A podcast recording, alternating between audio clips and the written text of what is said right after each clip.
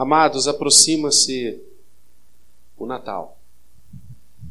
E o tempo que nós estamos vivendo é o tempo litúrgico conhecido como Advento.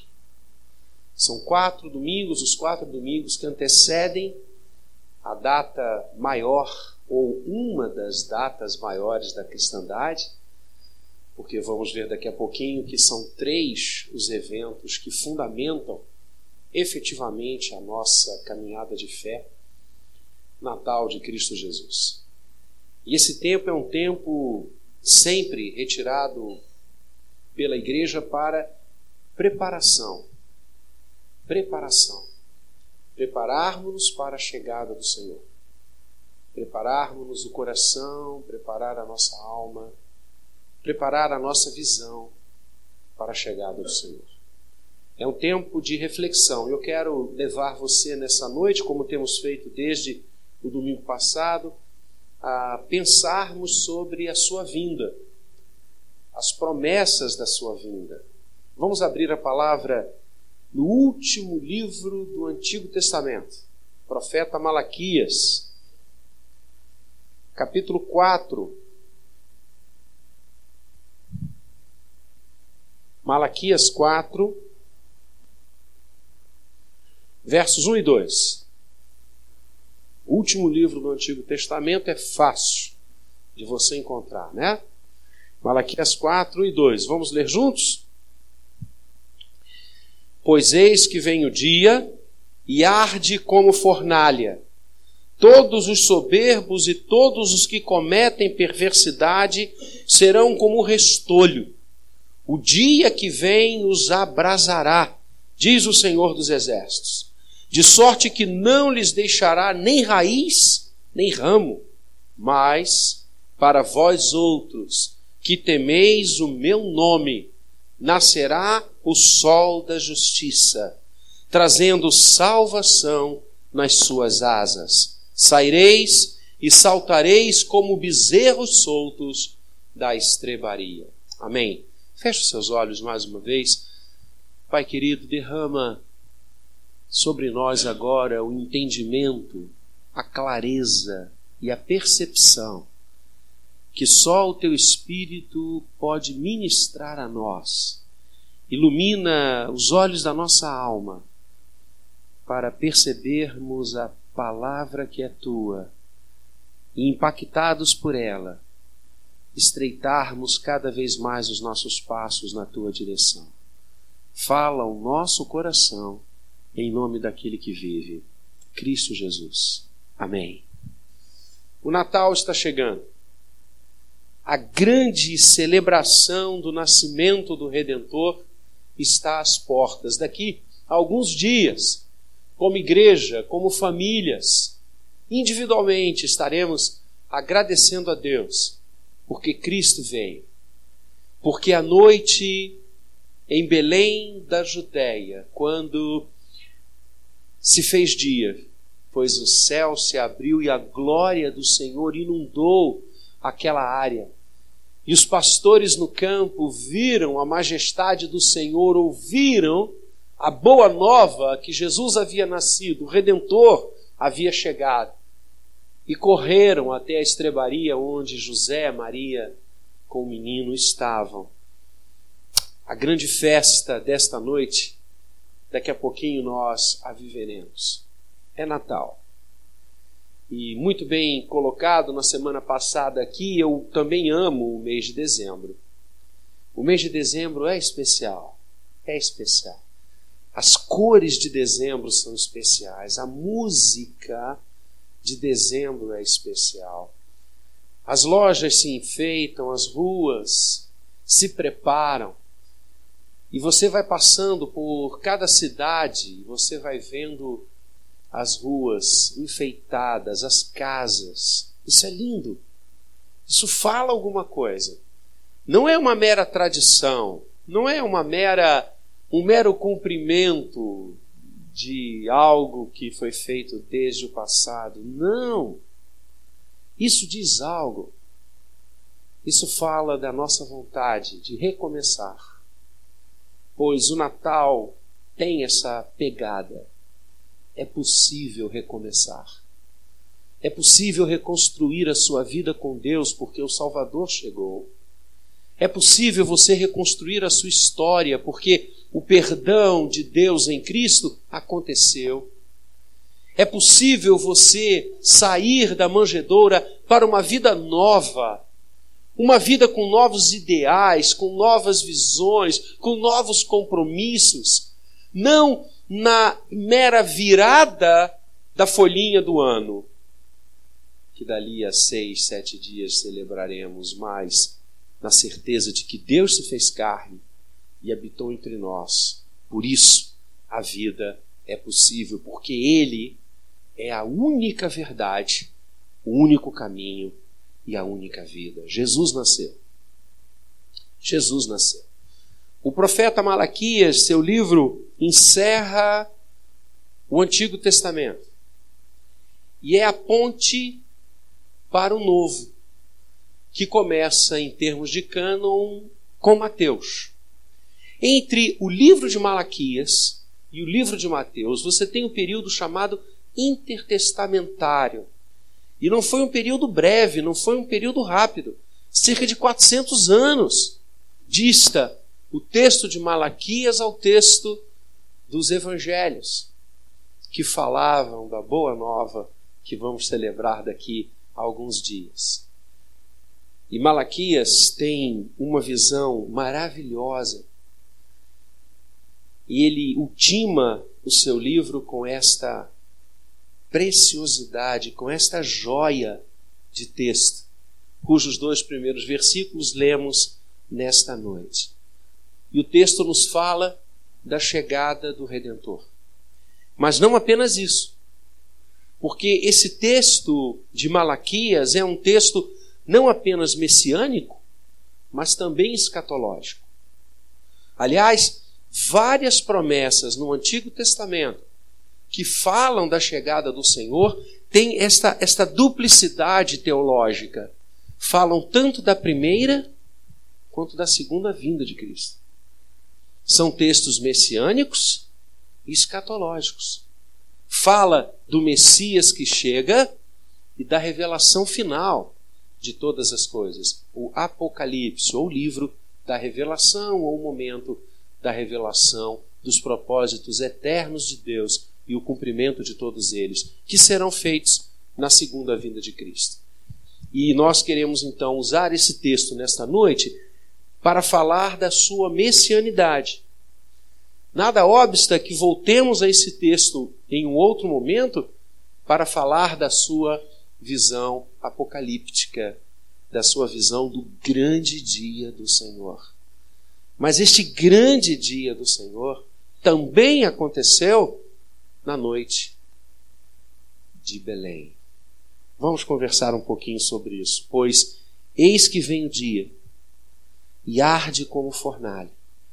Todos os soberbos e todos os que cometem perversidade serão como restolho. O dia que vem os abrasará. Essa primeira parte, amados, o profeta fala sobre o juízo de Deus sobre todo o mal o juízo de Deus sobre todo o mal. Essa é a mensagem que Malaquias nos traz.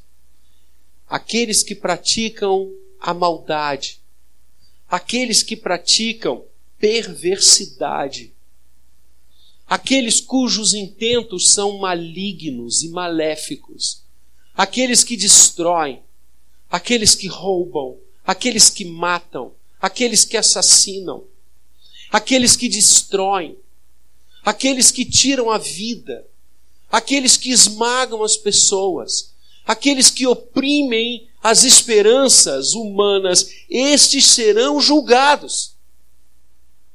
Essa é a primeira grande mensagem do Natal. O mal será julgado. E não apenas isto, mas o profeta diz com todas as forças do Espírito Santo de Deus que não apenas os homens que cometem perversidade, os soberbos, serão julgados, como eles serão aniquilados no dia do Senhor. serão como restolho. O dia que vem os abrasará. E esta ação de Deus será tão efetiva que não lhes deixará nem raiz, nem ramo. O Natal fala do juízo de Deus. Não sei se você já tinha pensado nessa grande data com este foco, mas é fato. A chegada do Senhor julga. A chegada do Senhor significa que o mal não prevalecerá. A encarnação do Verbo significa o basta, a prisão do pecado e os efeitos do pecado sobre a vida humana. Por isso, o Natal, a cruz e a ressurreição se entrelaçam. São os três, as três grandes marcas da nossa fé: a manjedoura, a cruz e o túmulo vazio. Porque aquele que nasce em Belém da Judéia é aquele que vai ao Calvário. E no Calvário, este juízo contra o mal, esse juízo contra a maldade, contra a perversidade, este juízo contra o pecado que aniquila e escraviza o ser humano, ganha toda a sua intensidade, porque tudo se consuma na cruz. E aquele que nasceu, que foi à cruz, é aquele que ressuscita ao terceiro dia. Esses três momentos emblemáticos do ministério do Senhor se coadunam, se conjugam. E não há como celebrar o 25 de dezembro sem celebrar a Páscoa. Não há como celebrar a Sexta-feira da Paixão sem celebrar a manjedoura. Não há como cantar no domingo da ressurreição sem lembrar que ele nasceu. Sim, queridos, o mal está aniquilado. Por mais que nós ainda sintamos as consequências dos atos errôneos das pessoas, porque o pecado ainda tem força, a manjedoura nos diz que ele não prevalecerá. Que o juízo de Deus sobre a maldade aconteceu. Que o juízo de Deus sobre o inferno ocorreu que o juízo de Deus sobre todo aquele que pratica os atos de Satanás e do seu séquito estão aniquilados e de uma vez para sempre, porque nem raiz, nem ramo lhes dará herança. Essa é a primeira parte do texto. O juízo de Deus acontecerá sobre todos aqueles que praticam a iniquidade.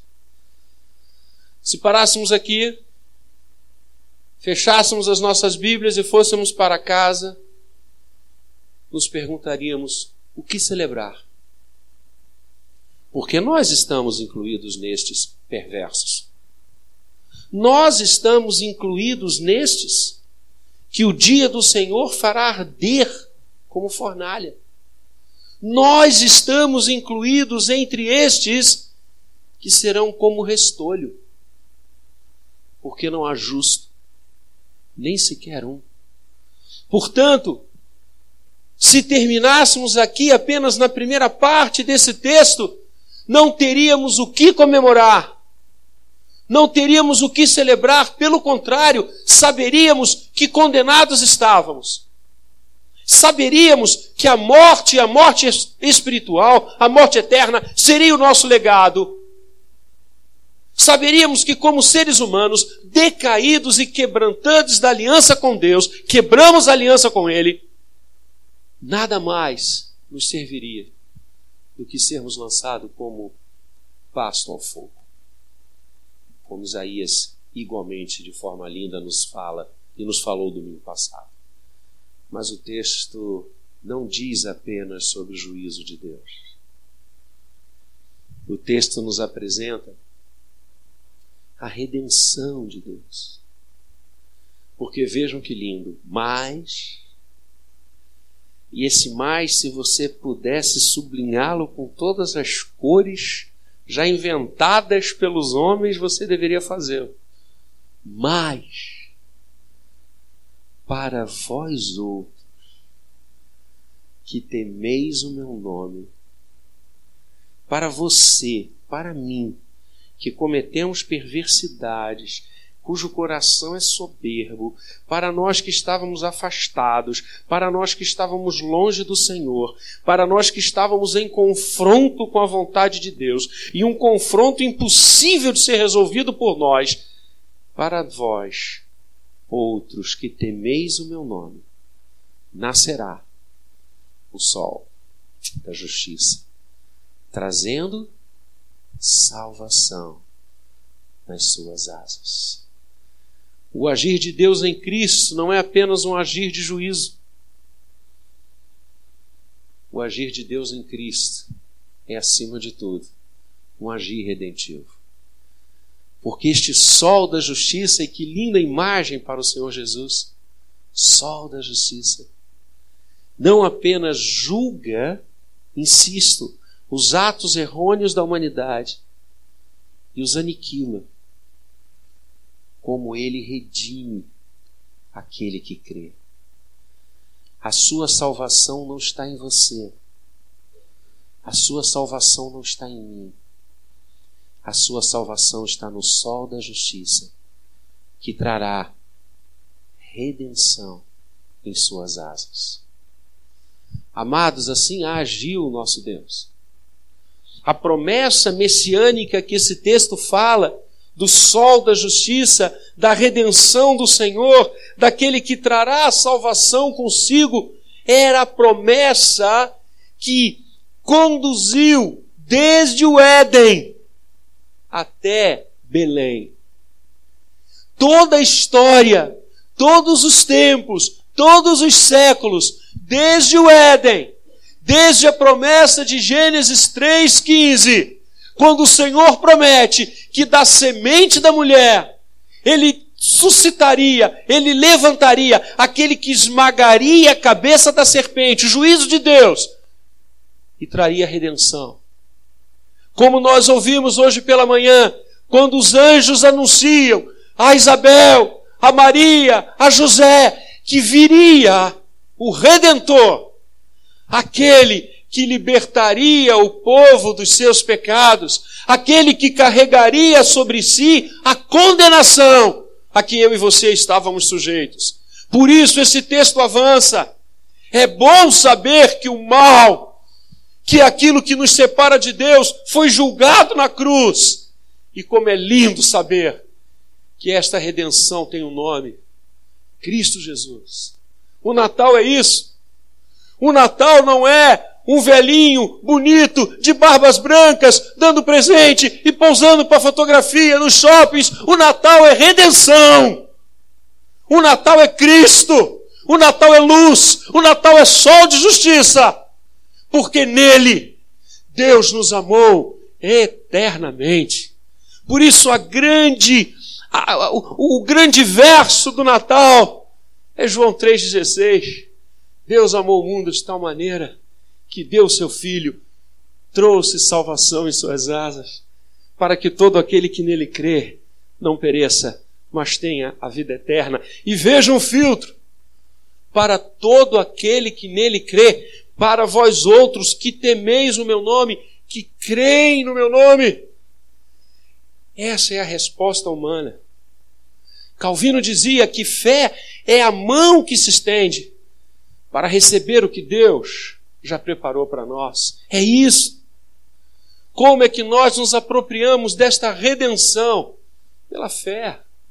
Como nós nos apropriamos dos benefícios da chegada do Redentor, aquele que traz salvação em suas asas, aquele que foi à cruz, aquele que ressuscitou, pela fé. Fé é a confiança que coloca Deus no centro da vida. Fé é você se lançar nas mãos dele, crer em tudo que Deus prometeu e realizou para você.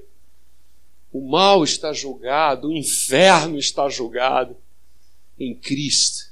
porque um menino nos nasceu, um filho se nos deu, e a salvação está sob as suas asas. Bendito seja o Senhor. E a terceira parte desse texto lindo fala dos efeitos da redenção.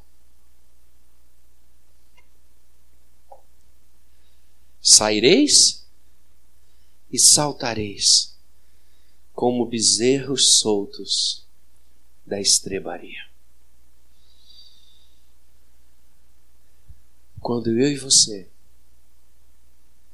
nos apropriamos pela fé da verdadeira mensagem do Natal, quando eu e você recebemos este presente de Deus, e eu quero dizer a você que eu amo receber e dar presentes no Natal. Mas não para estimular o comércio. Porque sabe como essa tradição nasceu? Na igreja. Isso é nosso. Os cristãos antigos, na celebração do nascimento de Jesus, se davam presentes. Mas não eram como hoje as lojas abarrotadas, gente com sacolas, coisas caríssimas a pessoas que se endividam. Que loucura. Não. Inclusive, a maioria dos presentes trocados na celebração do nascimento do Senhor deveriam ser feitas pelas pessoas. Você fazia alguma coisa, construía alguma coisa e dava de presente. Por quê? Como isso nasce? Para representar o maior presente que alguém poderia receber: Cristo Jesus. Cristo é o maior presente de Deus para a gente. Por isso os cristãos começaram a se presentear. E eu lamento profundamente que hoje o Natal tenha se transformado, para muitos, numa festa comercial de presentes caros, de comidas cada vez mais caras, de bebidas cada vez mais caras. E há pessoas que turvam esta celebração, se embebedam, acidentes nas estradas por pessoas dirigirem alcoolizadas porque é Natal. Meu Deus! Mas é exatamente o oposto. Você já reparou? como que o inimigo das nossas almas ama turvar os verdadeiros conteúdos. Natal é Cristo Jesus e muita gente só lembra do Natal com Papai Noel e compras. A Páscoa é a festa da ressurreição e muita gente só assemelha e lembra do chocolate. É incrível! Nós precisamos nos levantar Precisamos dizer não. Não é isso. Natal é a redenção de Deus. E sabe o que acontece quando eu e você nos apropriamos desta redenção? A alegria esfuziante toma conta da nossa vida. Porque é isso que os bezerros, quando são soltos na estrebaria, fazem. Quando o cuidador abre a porteira, eles saem, mas eles saem pulando, eles saem vibrando, eles saem com grande alegria.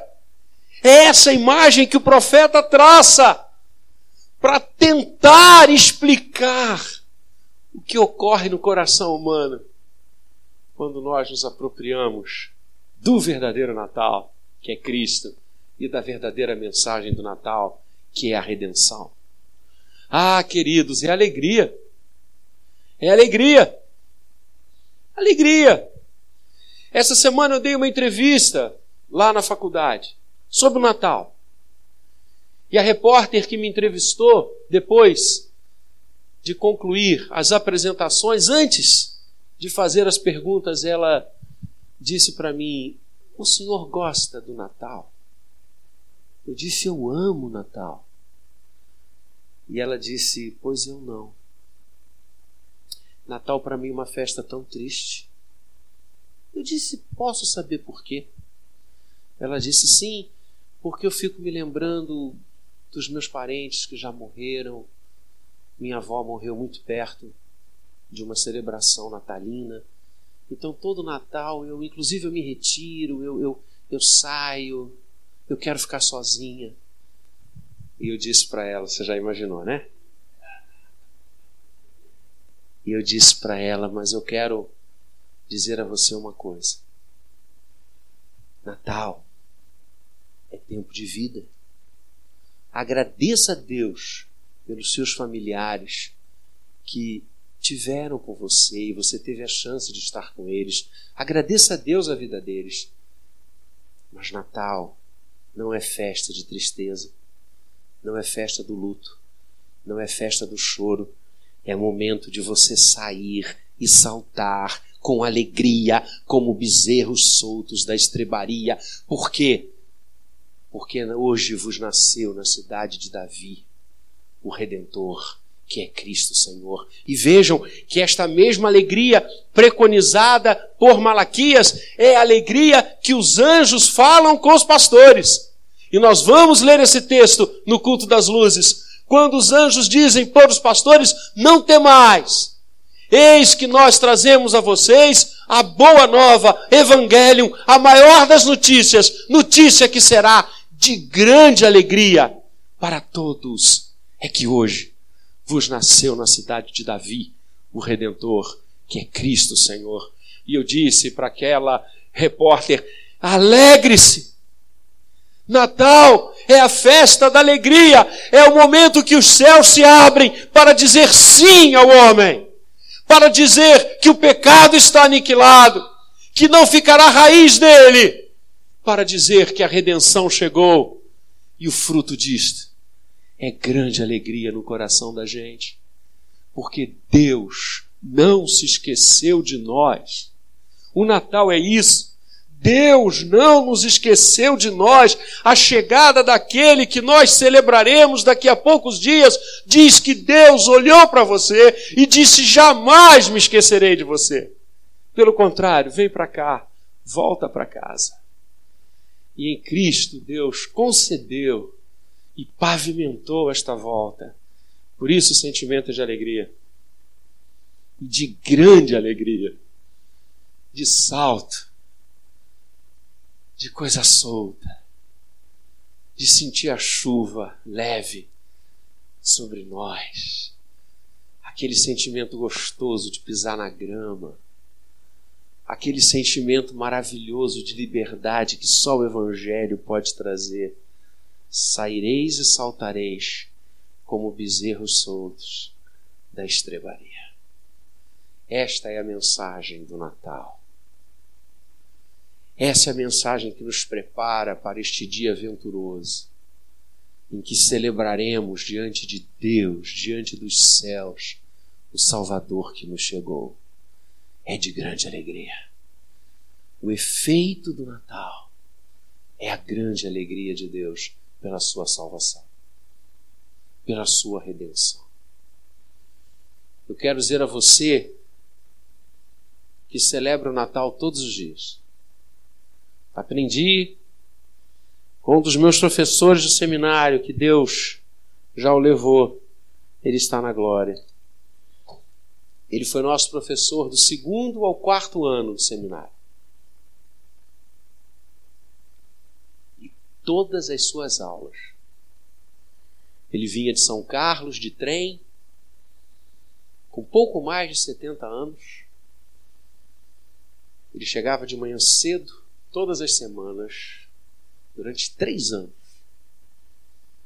nós ouvimos aquele homem diante da minha turma, éramos 42 alunos, e ele dizia: agradeçam a Deus todos os dias, porque um menino nos nasceu, um filho se nos deu.